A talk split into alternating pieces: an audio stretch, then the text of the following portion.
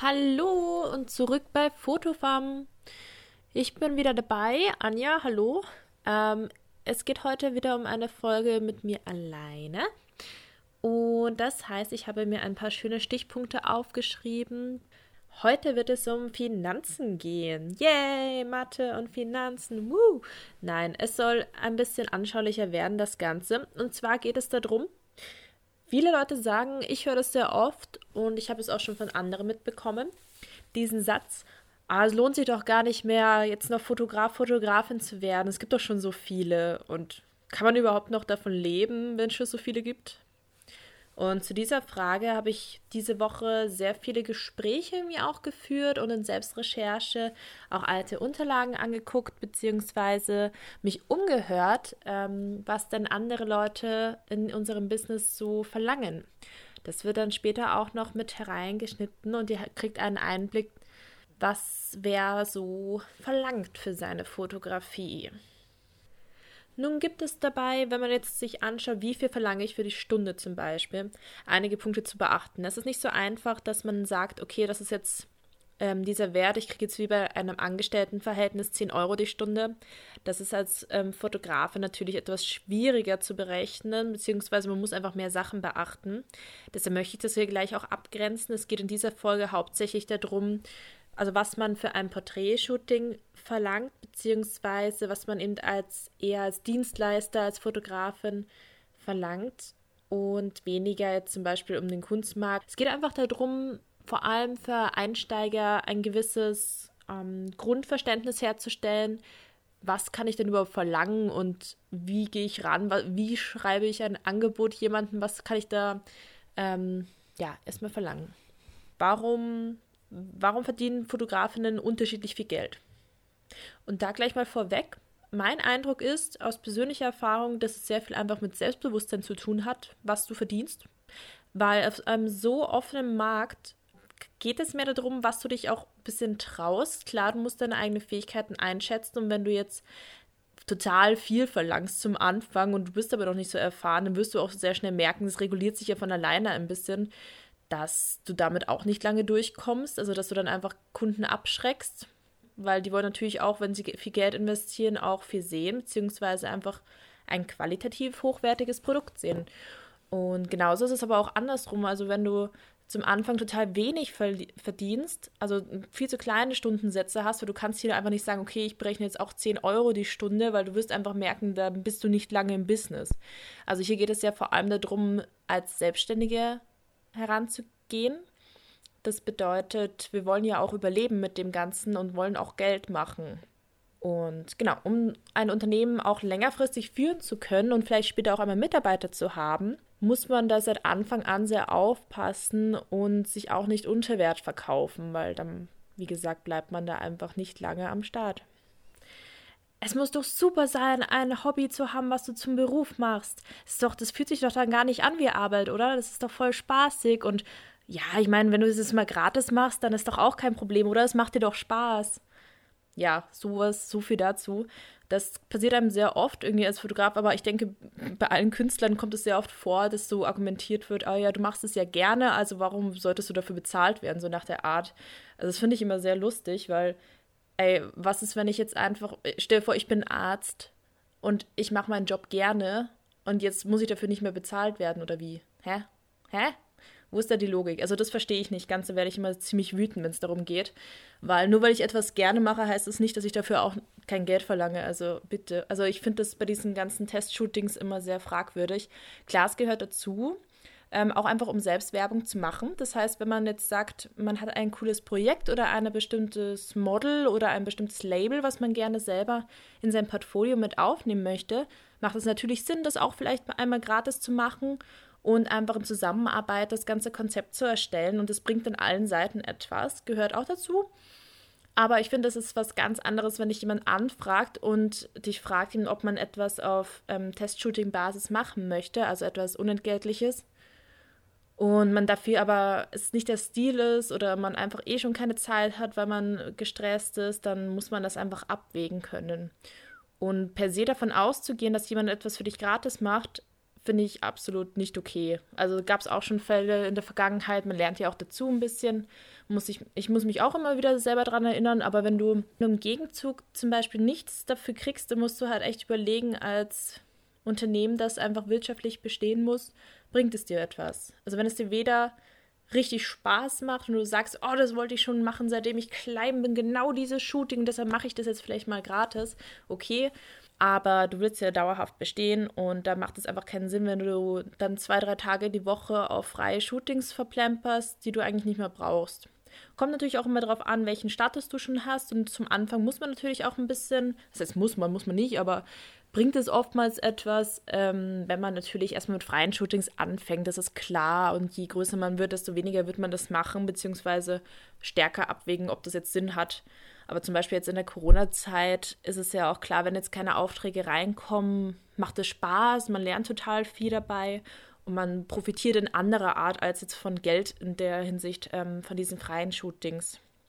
Es geht einfach darum, mach's nicht gratis, wenn es dir nichts bringt. So, warum? Einfach nur, weil du denkst und weil du Druck kriegst von außen, weil du so viel siehst, ah, andere machen so viel auf Instagram, hu, ich muss jetzt auch mehr fotografieren. Äh, muss man halt abwägen. Also das, das bringt oftmals nichts. Kann man von Fotografie leben? Ja, also es gibt ja genug Leute, die das machen und ich will auch dem entgegenwirken, weil ich oftmals höre, ach, es gibt schon so viele Fotografinnen am Markt, gerade zum Beispiel im Hochzeitsbereich. War ich mit einer Freundin im Januar, glaube ich, war das bei der Hochzeitsmesse und wir haben uns einfach mal umgeschaut und wollten mal gucken, was es so gibt und ob es sich lohnt und einfach mal reinzugucken, was dann auch die Konkurrenz so macht. Und dann haben wir tatsächlich von einem Fotografen den Rat bekommen, explizit, nachdem wir gesagt haben, wir wollten mit dem so quatschen und übers Business reden und haben uns gedacht, oh, der ist ja auch Fotograf, ist doch ganz interessant. Ähm, hat er uns gesagt, ähm, nachdem wir gesagt haben, wir sind Fotografinnen und interessieren uns dafür, nee, das bringt überhaupt nichts mehr. Also wenn ihr jetzt damit anfangt, dann lohnt sich das überhaupt nicht mehr. Es gibt schon viele, viel zu viele Fotografen, Fotografinnen in diesem Bereich. Macht das nicht. Und wir haben uns auch nur so angeguckt und waren so, hä, danke, so sehr freundlich. Ja, also solche Fotografen gibt es auch. Ellbogenstimmung finde ich immer sehr uncool, weil, wie man sieht, das ist natürlich Konkurrenz für ähm, die anderen, die das in diesem Themengebiet machen. Aber ich finde, man sollte da immer ein bisschen kollegial sein. Es bringt ja nichts, wenn man sich da gegenseitig wegdrückt. Im Endeffekt, man sieht es ja, es, leben, es gibt genug selbstständige Fotografinnen, die davon leben je nach Themengebiet mal besser, mal, also schlechter oder besser, beziehungsweise manche machen das, sehr viele machen das mittlerweile ja auch nebenberuflich, dass man sagt, man hat ja schon ein Angestelltenverhältnis, mit dem man sich monatlich die Miete leistet und dann das Mehrgeld sozusagen verdient man sich durch Fotografie oder, andere Systeme. Muss man selber entscheiden, wie das sinnvoll ist für einen, beziehungsweise ist man natürlich mit verschiedenen Risiken dabei bei Selbstständigkeit. Also man kennt es natürlich, man muss sich um die Sozialversicherung selber kümmern, man muss andere Steuern zahlen, man muss seine Finanzen selber im Blick haben, beziehungsweise braucht eben einen Steuerberater. Das hast du halt alles als Angestellte nicht. Und deshalb entscheiden sich halt viele dazu, beziehungsweise ist das System natürlich auch so aufgebaut, dass du schnell in die Lohnarbeit gedrängt wirst und nicht so leicht ein Unternehmen gründen kannst, beziehungsweise was ein Unternehmen, das länger existiert. Genau. Aber ich bin sehr dafür, es geht, wenn man das möcht wirklich möchte und komplett von der Selbstständigkeit leben möchte, ist das auf jeden Fall möglich. Aber viele machen das eben auch nebenher. So, und was muss ich jetzt beachten, wenn ich mir so überlege, was verlange ich jetzt für ein Fotoshooting?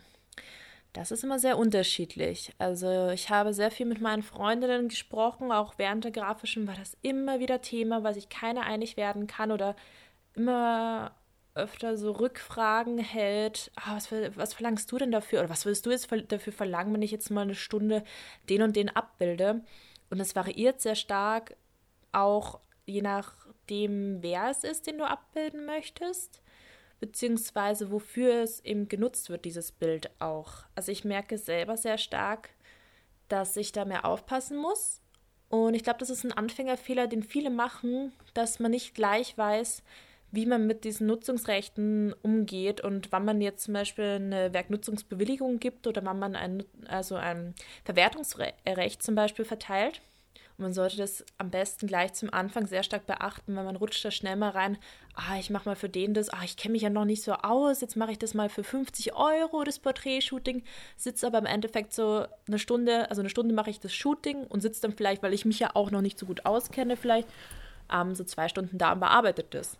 Und dann hast du so drei, vier Stunden, die du in die Arbeit reinsteckst, manchmal sogar mehr, und kriegst dann halt auch so einen Stundensatz von 10 Euro raus. Musst aber beachten, das ist halt einfach nicht, also man muss anders wirtschaften als Selbstständige, weil man Materialkosten allein hat. Also mal abgesehen von Sozialversicherung oder so, die man vielleicht dann noch nicht zahlen muss so früh. Und du musst dir, hallo, du musst den Computer leisten, du brauchst die Adobe Cloud, du brauchst die, die Objektive und die Kamera. Also ich, ich habe manchmal das Gefühl, dass die Kunden das vergessen und dann höre ich so oft, oh was, so Stundensatz von 80 Euro, das ist ja der Traum, du musst ja voll reich werden. Also wenn ich das verlangen würde bei meinem Arbeitgeber, das geht ja gar nicht. Ja, und dann denke ich mir immer so, ja, rechne das jetzt mal durch. Ja, und genau das werden wir jetzt machen. Ein Rechenbeispiel, warum ein Fotograf, eine Fotografin so teuer ist, in Anführungszeichen, und das einige nicht einsehen wollen. Und zwar, Stell dir mal vor, du möchtest 1600 Euro netto im Monat verdienen. Dafür brauchst du ein, Mon ein Jahresgehalt, wenn man jetzt das 13., 14. Monatsgehalt mitzählt in Österreich, sind das 22.400 Euro. Das sind 28 Euro die Stunde, wenn man das auf 800 Stunden im Jahr Arbeit herunterrechnet. Da musst du überlegen. Und zwar, du hast im Vorhinein circa 7%, 7 bis 8% Krankenversicherung, die du zahlst. 18% Pensionsversicherung und dann gibt es vielleicht noch eine selbstständige Vorsorge und eine Unfallversicherung, die kostet 100 Euro oder so. Das sind schon mal 28% circa von deinem Nettoeinkommen.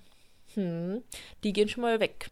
Dann gibt es noch sowas Schönes, das nennt sich Steuern. Und die sind nämlich als Selbstständige auch nicht sehr niedrig. Das heißt, je nachdem, bis zu welcher äh, Verdienstgrenze du gehst, wenn du jetzt Anfänger bist, okay, dann zahlst du bis 11.000 Euro mal keine Steuern. Dann geht es aber, wenn du über diese Grenze hinauskommst, ähm, bis 18.000 Euro sind es schon 25 Prozent. Und dann steigert sich das natürlich bis zu einem Maximalwert, der ist jetzt, glaube ich, bei 50 oder 5, 55 Prozent, aber gut, das ist dann schon sehr utopisch. Ähm, das heißt, wir gehen mal davon aus, du gibst in der Anfangszeit so auch noch dann 25 Prozent für deine Steuern aus. Das heißt, du hast schon mal so 28 Prozent, geht ab allein für Versicherung und dann nochmal 25 Prozent für deine Steuern. Das heißt, es ist über die Hälfte deines, Ein also deines Umsatzes geht dafür schon mal flöten. Ja, hm, geil. Und dann musst du auch noch dein Equipment zahlen selber. Du musst es am besten Fall aber auch noch versichern lassen, weil du bist davon ja abhängig. Ich kenne einige Fotografinnen, die zum Beispiel in der Hochzeitsbranche arbeiten, die nicht einmal nur eine Kamera haben, die haben zwei. Weil was machst du, wenn du in so einer Situation bist, die so wichtig ist, die nicht wiederholbar ist? Dann musst du natürlich eine zweite Kamera haben, eigentlich, damit du sicher gehen kannst, wenn mit der ersten was ist vor Ort, dass du einen Ersatz hast, weil sonst bist du am Arsch. Und dann ist der Tag von dem Hochzeitspaar natürlich auch im Arsch. also, das heißt, du hast manchmal zwei Kameras, du hast verschiedenste Objektive, manche haben noch eigene Lichtsysteme mal abgesehen von Speicherkarten, Festplatten, dann brauchst du noch einen Monitor. Gute Monitore kosten auch über 1000 Euro. Also dann hast du, hast du einfach sehr viele Kosten. Also das ist extrem. Also es kommt darauf an, was du machst und was du auch wirklich brauchst an Equipment. Aber wenn du jetzt eben Porträtfotografin zum Beispiel bist oder Modefotografin, dann leist du entweder diese Sachen und verrechnest es dem Kunden oder du kaufst sie eben an und verlangst dafür einfach von Haus aus vielleicht mehr. Genau. Und je nachdem orientiert sich natürlich dann auch der Preis für den Kunden daran. Und wenn man das jetzt mal so rechnet, äh, mit der Steuer und den Sozialversicherungen und das mit in den Stundensatz mit einrechnet, dann kommst du schon mal easy, also auf 60 bis 80 Euro, würde ich mal sagen, die Stunde. Genau, und dann, das ist jetzt nun mal allein, wenn man das stundenweise rechnen möchte, ist es immer ein bisschen schwierig, ich kenne auch einige Leute, die damit gar nicht rechnen oder ich rechne persönlich auch manchmal lieber mit Pauschalsätzen. Und dann ist es aber auch gut, dass man seinen normalen Stundensatz weiß, den man einfach braucht, um auf einen bestimmten Betrag im Monat zu kommen, den man netto verdient.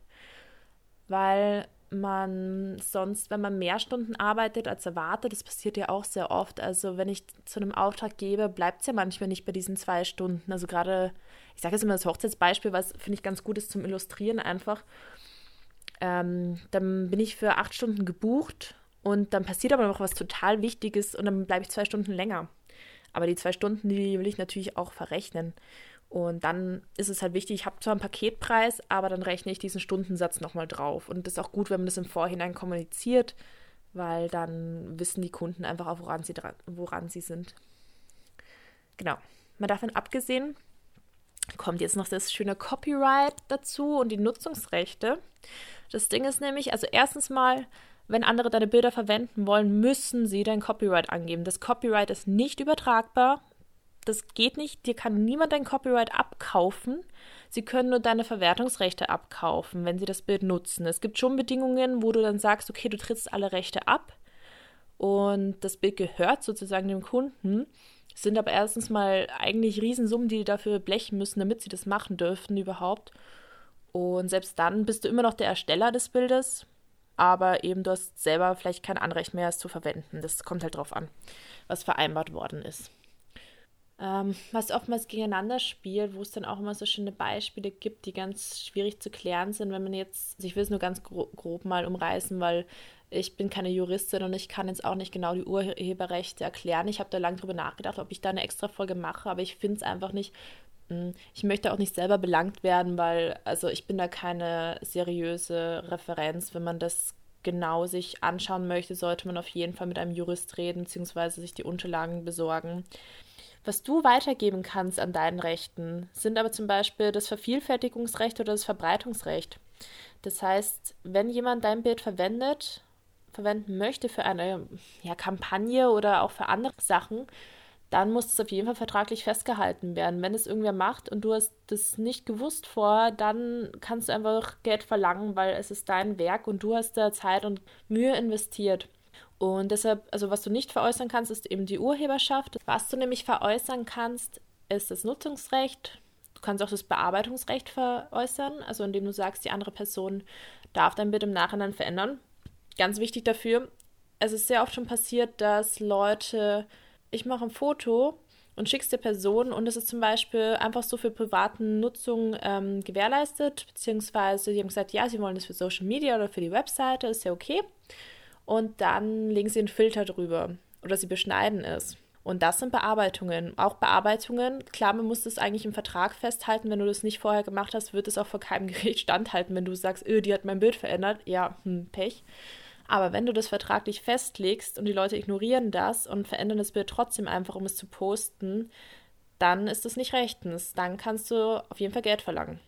Ist auch sehr wichtig, dass man sowas in, im Kopf behält. Also ich habe das in der Vergangenheit auf jeden Fall auch oftmals leiden lassen. Ich denke mir dann auch, okay, ich will jetzt ja auch keinen Anwalt holen und dann die Leute verklagen, ist ja eh klar. Aber wenn man jetzt größere Kunden hat, dann wird es halt, oder wenn das sehr oft kommt, dann geht halt nicht. Also es ist halt dein eigenes kreatives und geistiges Schaffen, was du auch mit deinen Fotografien verkaufst und damit auch dieses Bearbeitungsrecht, weil du hast, du bist da gesessen und hast dieses Bild, ich denke manchmal fünf Minuten mindestens drüber nach, wie ich das Bild zuschneide. Und dann wird es halt einfach von der Person geändert, weil es gerade besser passt. Also das ist ein bisschen tricky, muss ich sagen. Geht alles nur, wenn du einen Vertrag vorher gemacht hast, sage ich aber auch. genau, also wichtig dabei ist noch zu beachten, wenn du jetzt sagst, du gibst Bilder an andere Leute raus, dass du im Vorhinein festlegst, wo wird das genutzt, das heißt das Nutzungsgebiet, wann, der Nutzungszeitraum, wofür, wie und ähm, also wie im Sinne von für welchen Auftrag genau.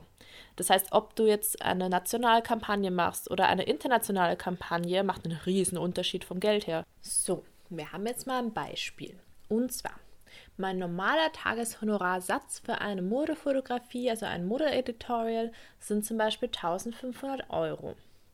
Jetzt wird das national genutzt, das heißt österreichweite Kampagne mal Faktor 1, das heißt, wir sind immer noch bei diesen 1500 Euro.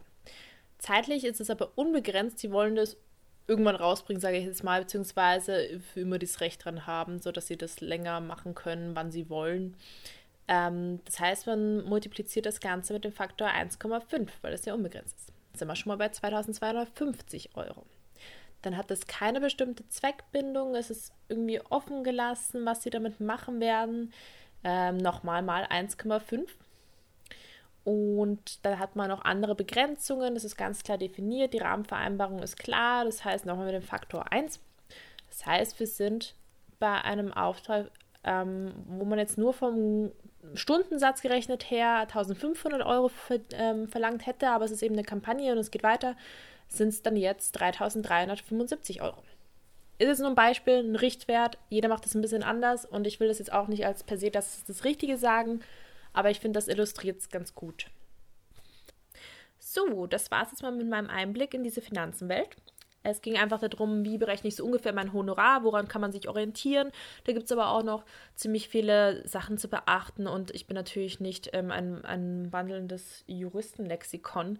Deshalb haue ich auch noch ein paar Links rein in die Beschreibung, bei denen ihr euch nochmal genau das angucken könnt. Es gibt Honorarrechner, es gibt für Urheberrecht Sachen zum Nachlesen, wo man das sehr viel genauer nochmal nachschauen kann. Und von diesen Sachen profitiert man wirklich. Genau, ich will einfach dazu aufrufen, mehr Mut. Ich mache es selber manchmal falsch. Ich merke es eh selber, dass ich dann sehr schnell in eine unterwürfige Haltung komme, sage ich jetzt mal, und mich mir dann immer mich dann zu unter Wert verkaufe.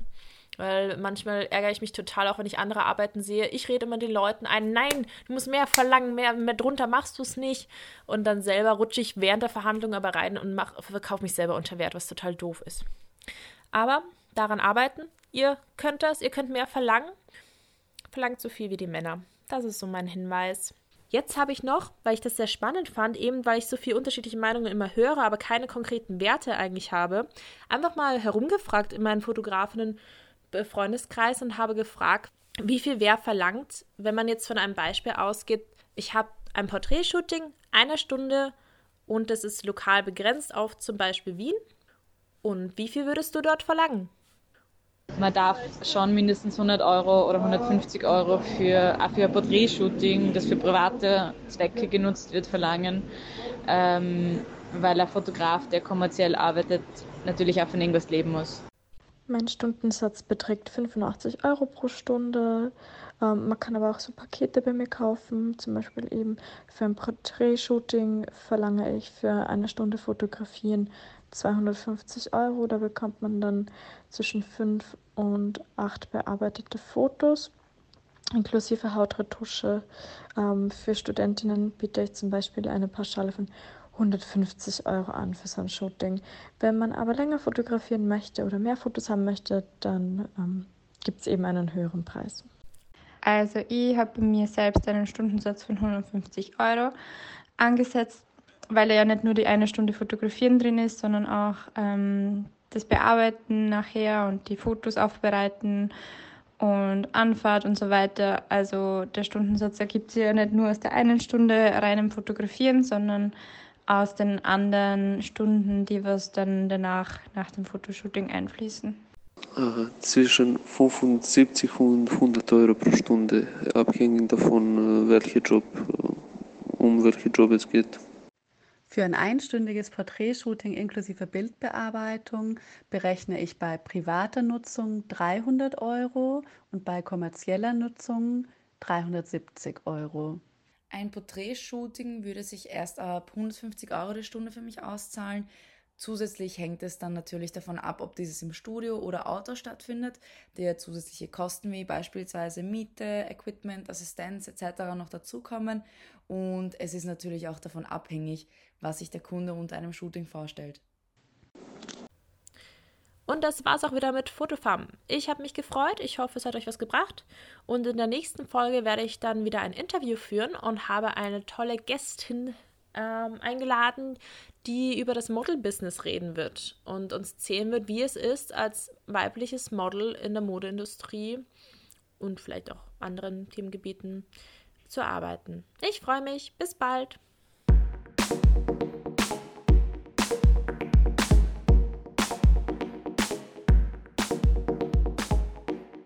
Heißt 1000, äh, 3000 Euro. Nee. Okay, stopp.